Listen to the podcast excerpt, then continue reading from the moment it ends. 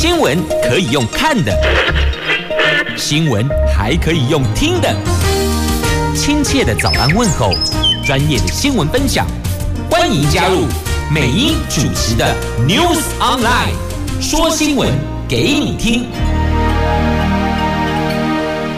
亲爱的朋友，太港后打开后，大家好，欢迎您再度锁定收听 News Online，我是美英，我是谢美英。来进入今天四大报的两则头版头条新闻之前呢，我们先来关注的是天气概况。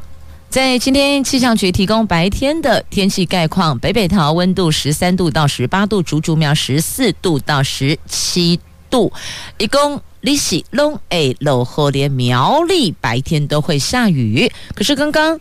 美英似乎看到桃园的天空一度阳光穿透云层，有微微的露了一下脸，就跟昨天的情人节一样，快闪即逝啊！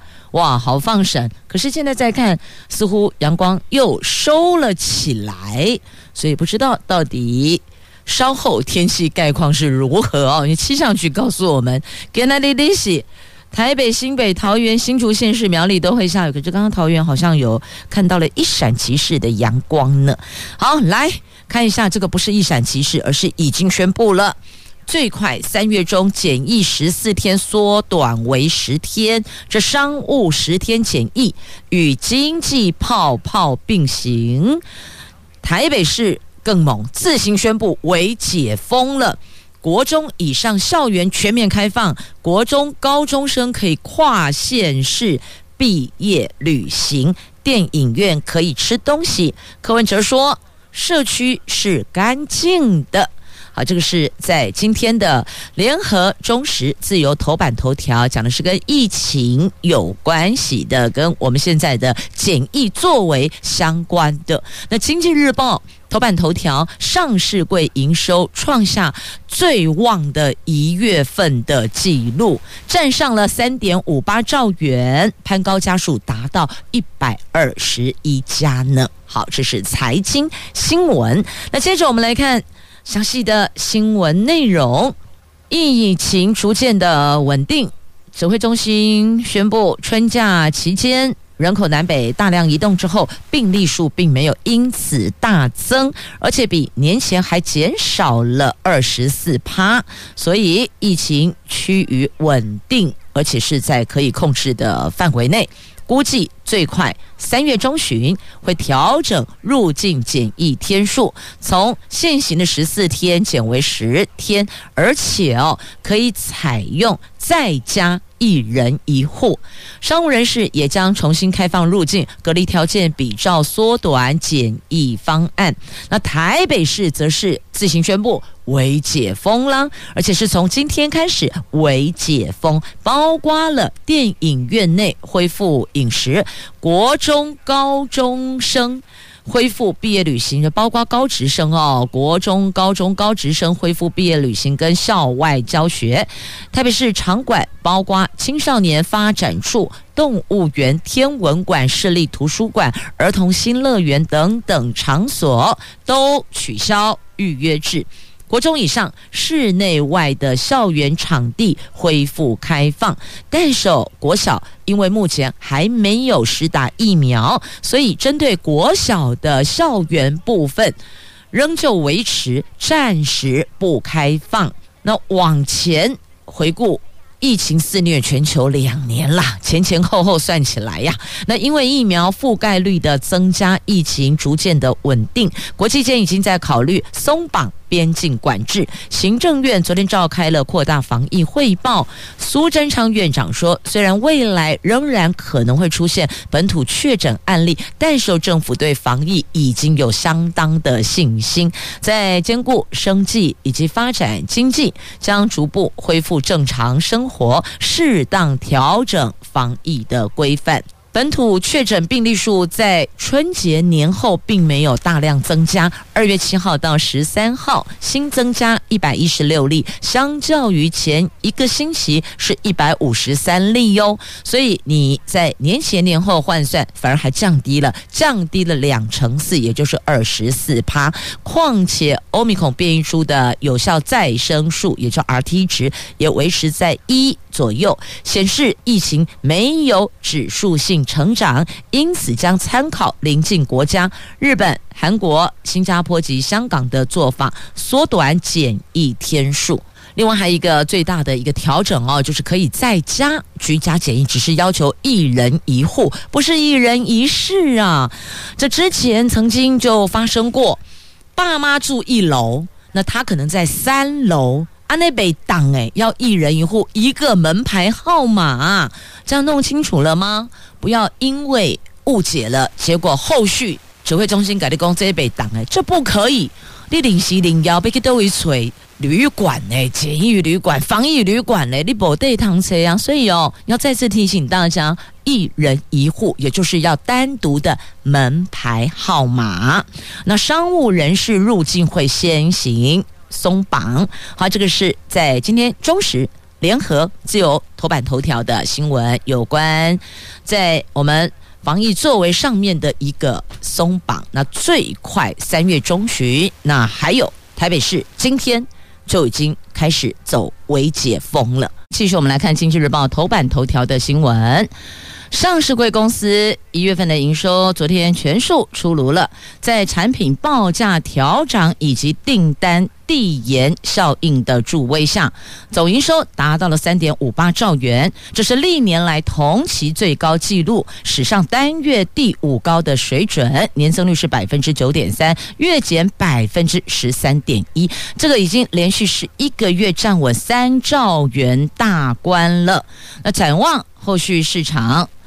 根据综合凯基投顾的董事长，还有统一投顾的董事长、台新投顾的副总。他们综合起来这几位专家的看法，第一季刚好是农历春节以及拉货的淡季，但是金圆代工、ABF 栈板、网通等电子次产业，以及受惠于国际油价上涨的塑化业，可望淡季不淡。上市贵公司一月份的营收创新高，家数达到一百二十一家，连续十一个月维持一百家以上，创高公司除了台。机电、联电、瑞昱、信华、文业、欣兴等半导体上中游之外，还有维新、技嘉等板这个板卡厂都在榜上创高公司啊。那传统产业则有运价维持高档不坠的长荣、阳明、万海等货柜三雄，还有统一、统一超、大成、卜蜂、八方云集等内需的。食品消费产业缔造佳绩呀，所以整个一月份上市柜营收写下历年来最畅旺的一月，最畅旺的元月啊，而且连续十一个月站稳三兆元大关呢。好，那么再看油价上涨，台塑四宝营收也畅旺呢。这一月份达到了六百四十四亿，年增率有五成。台塑、南亚、台化缴出成长有十三趴的最好成绩呢。好，那么继续再来看《经济日报》头版版面的财经新闻哦。现在俄罗斯跟乌克兰紧张情势，全球的金融市场也跟着动荡不安呢。在美国总统拜登跟乌克兰总统。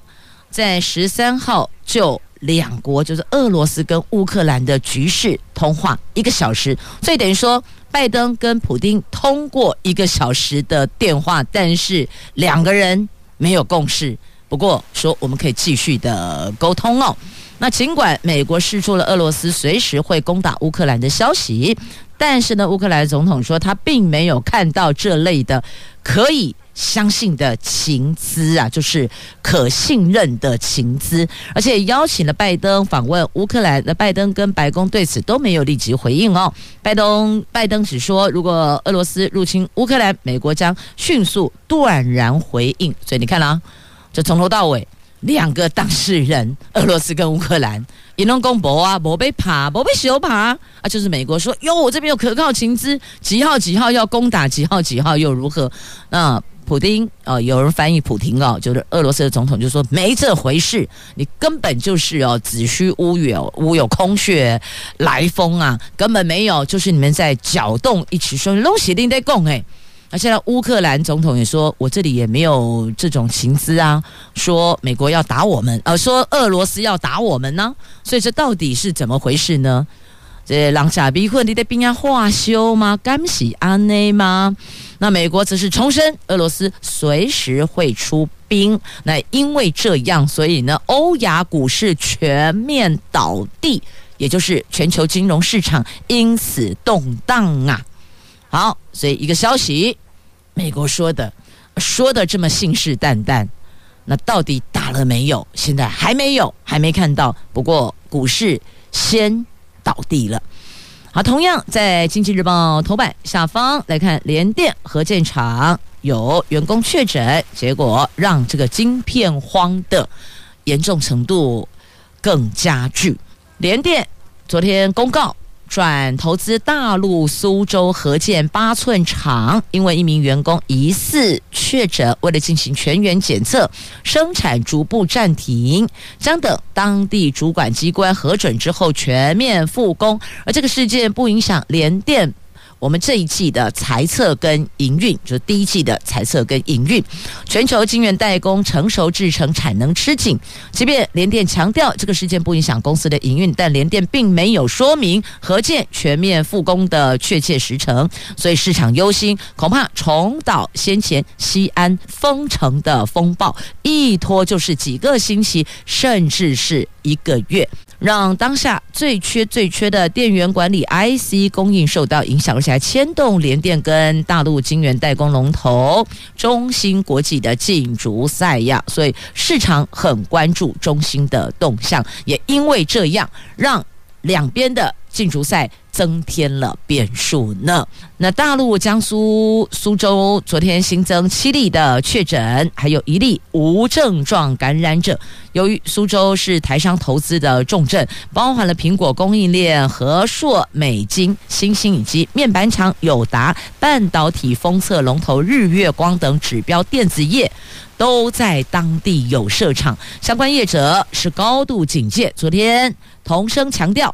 目前苏州厂区营运并没有受到影响啊！现在下面的我们讲，就怕疫情影响，因为员工确诊，所以你得停下来。这一停工不得了，你订单怎么去履约呢？你没有办法交货嘛？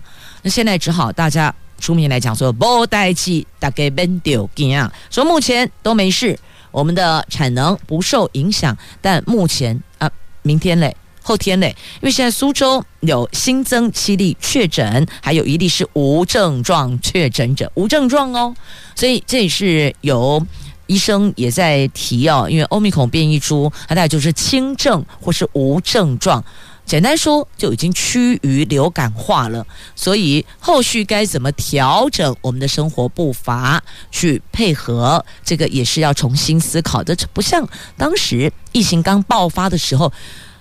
动辄重症，或是并发重症等等的那个状况啊，两者相对照已经有了和缓的趋势，所以在这个部分是否已经到了可以重新思考防疫指引的检疫措施的相关作为的时间点了呢？继续我们前进，《自由时报》头版版面的这一则新闻呢，这喊台铁公司化也喊了蛮久的。现在告诉您哦，二零二四年一月份前会完成台铁公司化。那可能大家问说，他的债务怎么办呢？历史债务政府全部承接呀？政府承接不就等于全民承接的意思吗？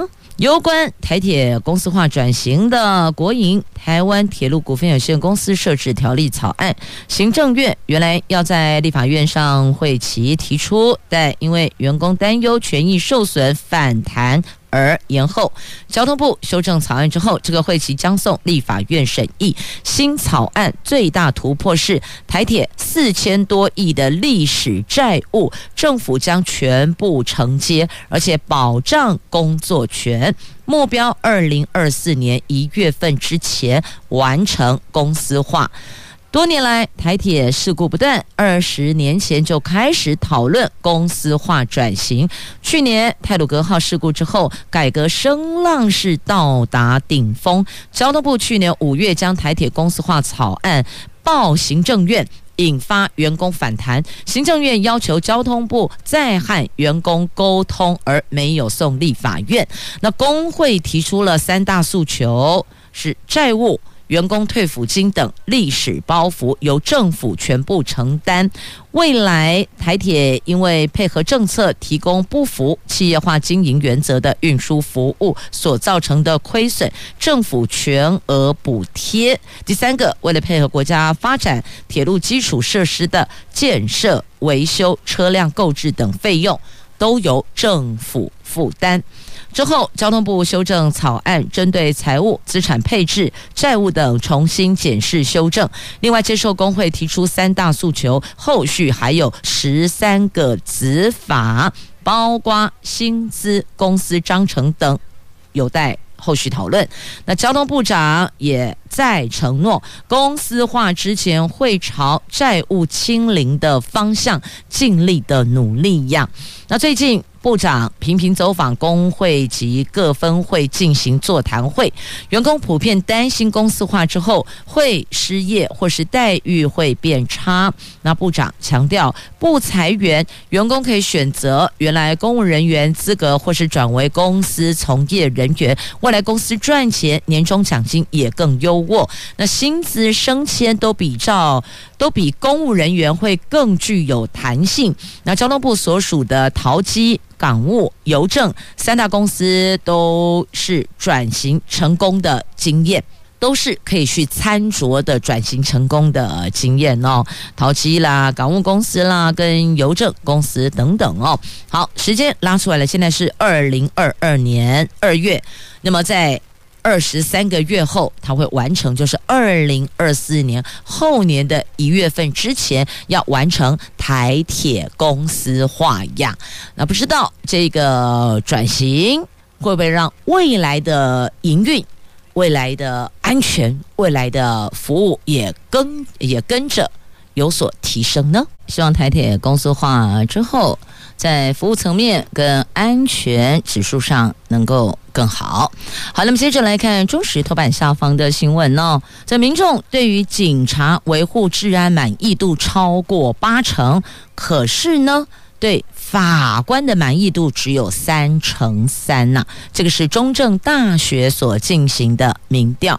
中正大学的犯罪研究中心公布，二零二一年台湾民众对司法与犯罪防治满意度调查，整体治安满意度是百分之五十一点六，比前年下降十个百分比。但是对警察维护治安的满意度仍然超过八成，所以相比较之下，对法官能够公平公正审判的满意度只有百分之三十三点一呀，三乘三，三分之。一而已。对此，司法院指出，和去年的调查相比较，已经有上升了，上升百分之六点四，足以显见司法改革已经逐渐看到效果了。可是三乘三还是很低呀，所以原来前一年更低，只有百分之二十六点多。所以换算一下，他们认为现在有成长、有进步，但是表示呢，还有进步、成长的空间呐。大概三分之二的民众对法官能否公正审案抱持负面的态度，司法公信力有很大的进步空间。这个应该是多数民众不守法律程序，加上争议判决的舆论，让司法信赖度下降。期许明年实行的国民法官法之后，能够重建司法信任感。的确哦，这一个人说了算，跟一个团体说了算，这个至少会比较客观一些些，可以有不同的声音进来讨论嘛。那中正大学犯罪防治系的主任马跃中说，法院应该强化跟民众的沟通，因为法官是根据检警侦查起诉进行审判，如果只看判决，扛错的只有法官，这个也不尽公平啊，所以。走国民法官法，可以有更多的声音跟讨论的空间，这未尝不是一件好事嘛。那在警察维护治安的部分，调查显示，住家跟社区治安状况的观感有百分之八十八是满意的哦，这超过八成，是八成八哎，那相当去年将近九成的满意度。那警察维护治安工作的满意度是百分之八十二点五，但是整体治安满意度却比前年下滑了十个百分点，剩下百分之五十一点六，所以等于说是对整体治安的满意度觉得还有成长空间，但是对警察杯杯维护治安工作的满意度是 OK 的。那么对住家跟社区治安状况的观感也是 OK 的，所以呢。整体治安满意度到底是哪个区块让民众觉得不安全感？这个要去把它找出来哦。那为什么对警察杯杯 OK，但是对整体的感觉又觉得好像没有那么的踏实跟安定啊？这个落差在哪里呢？接着我们来看《自由时报》头版下方的新闻哦。这个少将真是不应该啊，拿演习加菜金来请客。那可能你会觉得说啊，如果是宴请演习辛苦的弟兄们，那当然没有话说啊，加菜金嘛。结果这个菜加到哪里去了？加到这个非军事人员的身上去了，这个好像就说不过去喽。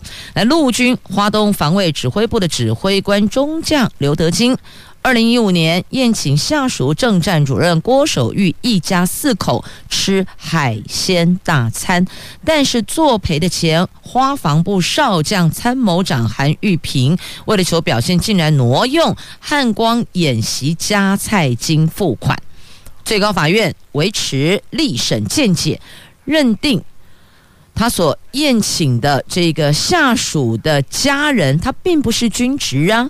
根据人头比例算出来这个金额，所以认为他这个是不对的哦。因此，以现役军人利用职务上机会诈取财物罪，判刑褫夺公权四年定谳呐。这是下属为了求表现，所以呢，用这样子的做法。因此出了事，出了包，所以这年头哦，只要您所使用的这些支出的费用不是您自个儿私人口袋出来的，只要是因为职务工作上所给予你的，可以去做决定、去分配使用的，记得一定必须要跟这个项目核销是可以同意的、可以核准的，要去符合。如果今天好。我们这一顿餐宴，那是针对这个事项的有功人士，那都得是这个事项参与的弟兄们啊，你不可以有其他的人，不然就是那个人的部分你得拉开来，自个儿掏腰包去给付啊。那再来呢，现在时代不一样了，我们自己思维也要做一个调整。如果假设今天这么说好了。你的长官因为你某件事情的表现很优异，要奖赏你，那请你吃饭是符合公司或者是你这个企业体，亦或者好吧，我们讲这个公务部门好了，可以核销的规定，那是宴请你，你就不要自己又带了家人、带了另一半、带了男女朋友一起与会，结果反而有时候在某些细节上面不够周延。不够细致，不够细心，出了包。你看这下子也不过换算下来几千块钱，判刑四年六个月有期徒刑，褫夺公权四年。你看重不重？真的很重啊！好，这是在今天自由时报头版下方的新闻细节哦，您就自行翻阅。但内容大概就是因为这个原因，所以判刑褫夺公权，使用。任何一分不是自己口袋出去的金钱都要审慎，这个都是有名目的，你必须得符合项目内容才可以去核销哦。就再次提醒大家。好，那么接着我们再来看一下，在各报内页讨论的跟选举今年年底选举有关的话题哦。连胜文希望陈时中投入台北市长的选举，让市民跟他算算账。这台北市万华受到疫情重创，还被指为是疫情破口，这万华居民怎么能够忍受呢？那么在民进党内部呢，针对了。黄伟哲、陈其迈跟翁章良的部分呢，是有机会获得提名的。这民进党这三位县市长渴望再上阵呐。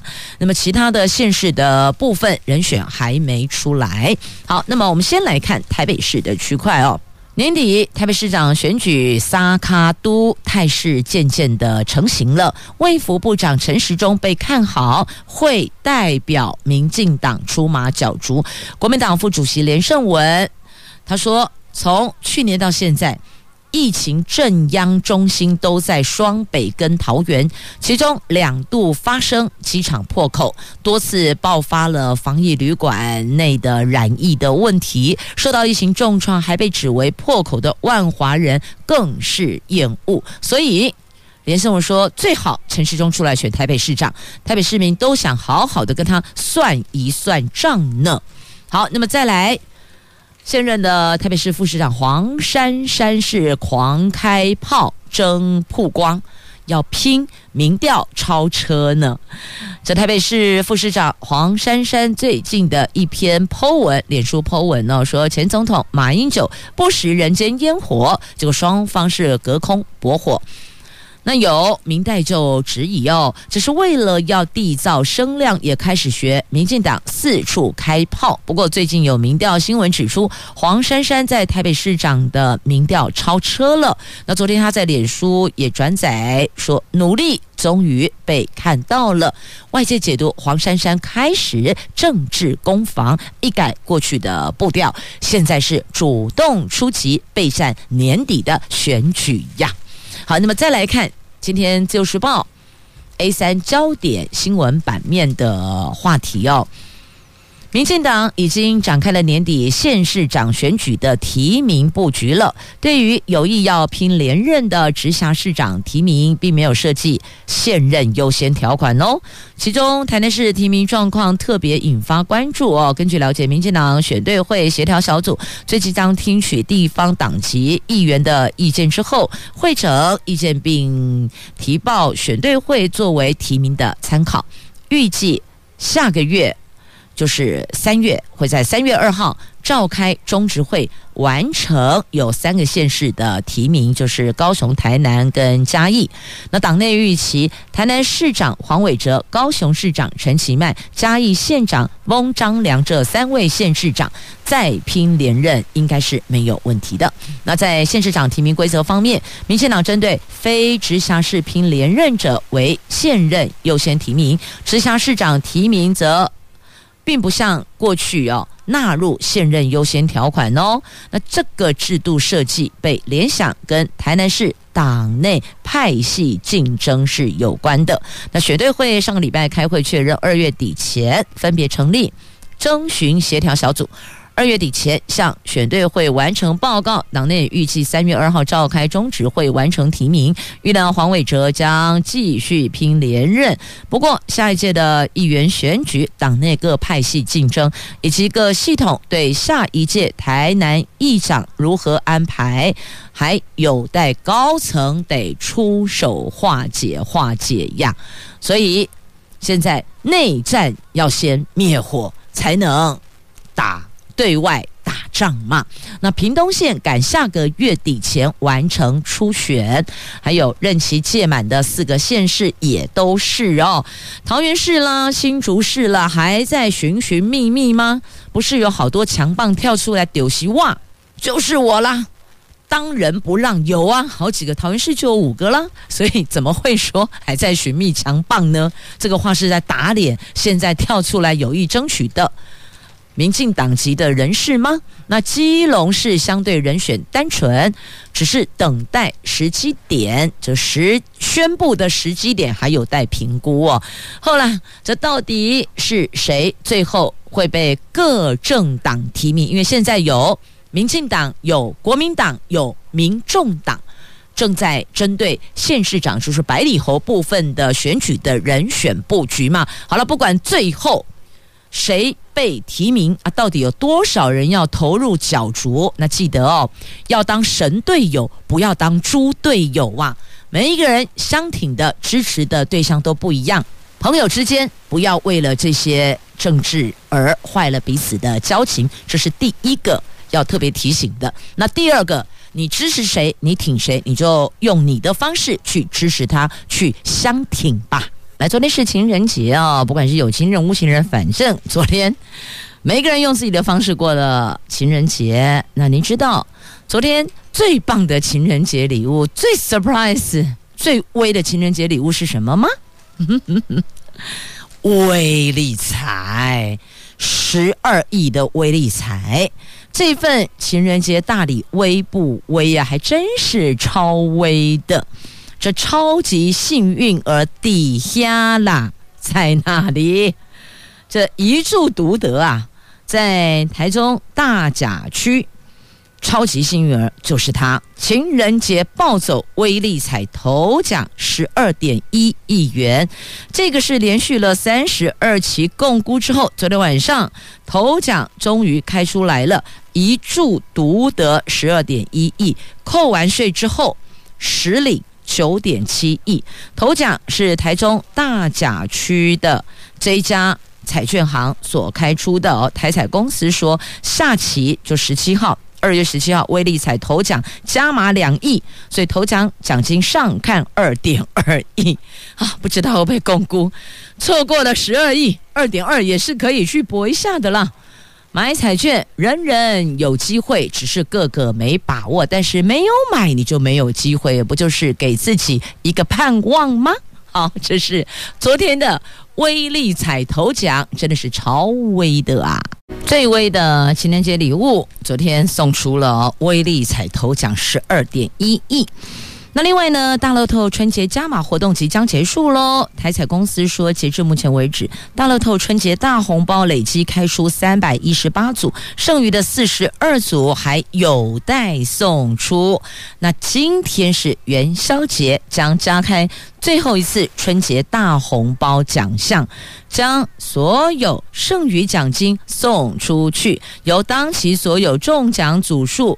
平均分剩余的总奖金四千两百万元。举个例子来讲啊，如果今天晚上春节大红包奖项开出三十组，那么换算下来，每一组奖金是一百四十万，也就是四千两百万由开出的组数去均分的意思啦。所以还有今天还有一点机会，没了十二亿一百万，马西就诱人的。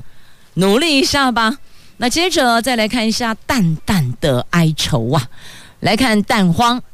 现在政府补助冷藏设备、洗选设施，但似乎也难解蛋荒问题呀。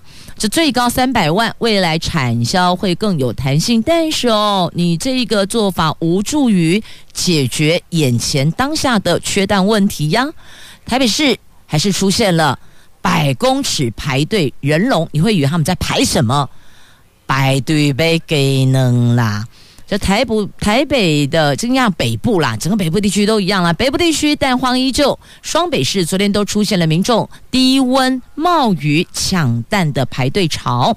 农委会则继续的推出补贴蛋农每台斤三块钱，松绑。冻涨提高产地价两块钱之后，再规划延长鸡蛋保存期限的补助措施，要补助业者蛋车装置冷藏设施，每一车补助一半，最高是九十万元。那或者鼓励业者升级牧场附设洗选室或是洗选厂，蛋品加工厂也补助一半，最高补助三百万。不过有民众说，现在的问题是买不到鸡蛋，而不是鸡蛋保存期限或是产业升级的问题。这个政府的新补助措施根本无助于解决眼下的蛋荒问题。这个叫做远水救不了近火，而且哦，现在是买不到蛋，是没有蛋，所以你去补助鸡蛋保存期限，那个应该是说。鸡蛋过剩，所以我延长保存期限，亦或者蛋品加工嘛？啊，怎么会是用这样的作为？美英是对这一块，我们算是外行了，我们也不是蛋农，不是那么了解。但是以消费者立场来看，我看都看得懂啊。你去问小学生，他应该也知道说啊，起码是没有鸡蛋是不会不能啊。你去补助延长鸡蛋的保存期限，那个应该是。产量过剩需要延长保存期限吧？现在是根本没有产量的问题呀！哦，塔卡莫雷修，盲目的补助真的不是好事啊！这根本就没有逻辑，这逻辑不通嘛？是不是逻辑不通呢？在前进下一则新闻来看，今天联合报的 A 四要闻版面的头条：中央地方大斗法，现在斗什么？啊、不是燕子跟中央斗那个。电力的中火的问题了，而是福食福岛食品这地方，如果自己定定福岛食品高标，那是不是有抵触中央母法的问题呢？所以中央地方又要大斗法了吗？行政院日前宣布开放日本福岛五县市食品有条件进来台湾。那国民党立院党团昨天举办举行了司法院大法官第七百三十八号的解释哦，把这个解释拿出来。各县市有地方自治权，可以订定更高的食安标准。行政院发言人罗秉成回应，这个事情牵涉到国际贸易跟外交政策，是宪法明定权归中央立法并执行的专属事项，地方政府是无权订定自治条例排除适用的哦。那昨天国民党团提出了五要求六主张，除了要求行政院要。行政命令被查改审查，而且希望比照南韩禁止福岛食品的。五线市的水产品、乳制品，还有婴幼儿制品进口。另外，包括校园食品辐射零检出，建立核实受害赔偿机制等等。而且，国民党团也主张政府定期要到日本查验，限制福岛五县市食品无辐射标章，要求日本政府出具官方安全证明文件，维持九大类食品逐批检验，全额补助地方政府购买辐射定量检测仪器设备，只要检出有超量的、有超标的，就要再进阶版加验。这个是要为所有民众的食安来把关的作为。你没有这些设备，你如何去厘清到底有没有超标呢？好，这是在今天联合 A 四要闻版面的头条，详情你就自行翻阅了。我们来看看总统预告。要制定再生医疗三法，这是为了推动国内再生医疗产业加速发展，所以总统昨天预告即将制定再生医疗三法，透过增设专用基金的方式，积极奖励再生医学研究，配合延揽及培训人才的相关规划，希望能够带动再生医疗产业的蓬勃发展。据了解，相关法案可望在立法院这个会期。进行审查呢。好，接着我们再来看，在今天媒体所报道的台湾灯会，今天晚上高雄点灯了，而且花灯跨界玩 VR 呢。二零二二年台湾灯会今天晚上在高雄为五营正式点灯，开幕表演活动，它从昨天下午就已经开始进行了，融合了在地特色、创新设计，展现高雄的过去跟未来的展望。交通部观光局说，今年双展区总面积一百公顷，是三十三年来的最大展区。不止有传统灯艺，还搭上了元宇宙主题，将数位游戏及互动科技结合传统花灯，融入创意跟创新的元素呢。好，灯会的开幕表演在下午的五点半开始，晚上七点半。正式点灯，起码被去看够哎虎味哦。好，接着。不赏灯，我们赏花可以吧？当然可以呀、啊！来，《自时报》头版版面的图文：彰化双铁花田盛开，邀您跟花海火车同框啊！农历年后，大地回春，春暖花开，许多民众跑去赏樱。而在彰化高铁站特区鱼寮港附近，有一处半公顷大的百日草花田，花色鲜丽，加上紧邻台铁跟高铁的轨道，常常有火车呼啸而过，所以吸引了不少内行的游客特地前往赏花。也就是说呢，你在取景的时候，你在花海中，有可能。按下快门的那一刹那，背后就有高铁经过，有火车经过啊、所以叫做花海火车同框啦。这个是在彰化双铁花田盛开，邀您来与花共舞，与火车与高铁同框赏花赏樱，还有龙潭的鲁冰花也开了。二月十九号起。赏花游客庄，邀您一起来。那鲁冰花凋谢之后，是茶树最好的肥料，你知道吗？所以到这儿来哦，不止只有赏花，还可以长知识、长见解呢。这鲁冰花田有十四公顷，大北坑是最多的哦。那去年因为疫情所停办了，那今年呢，我们是加强防疫。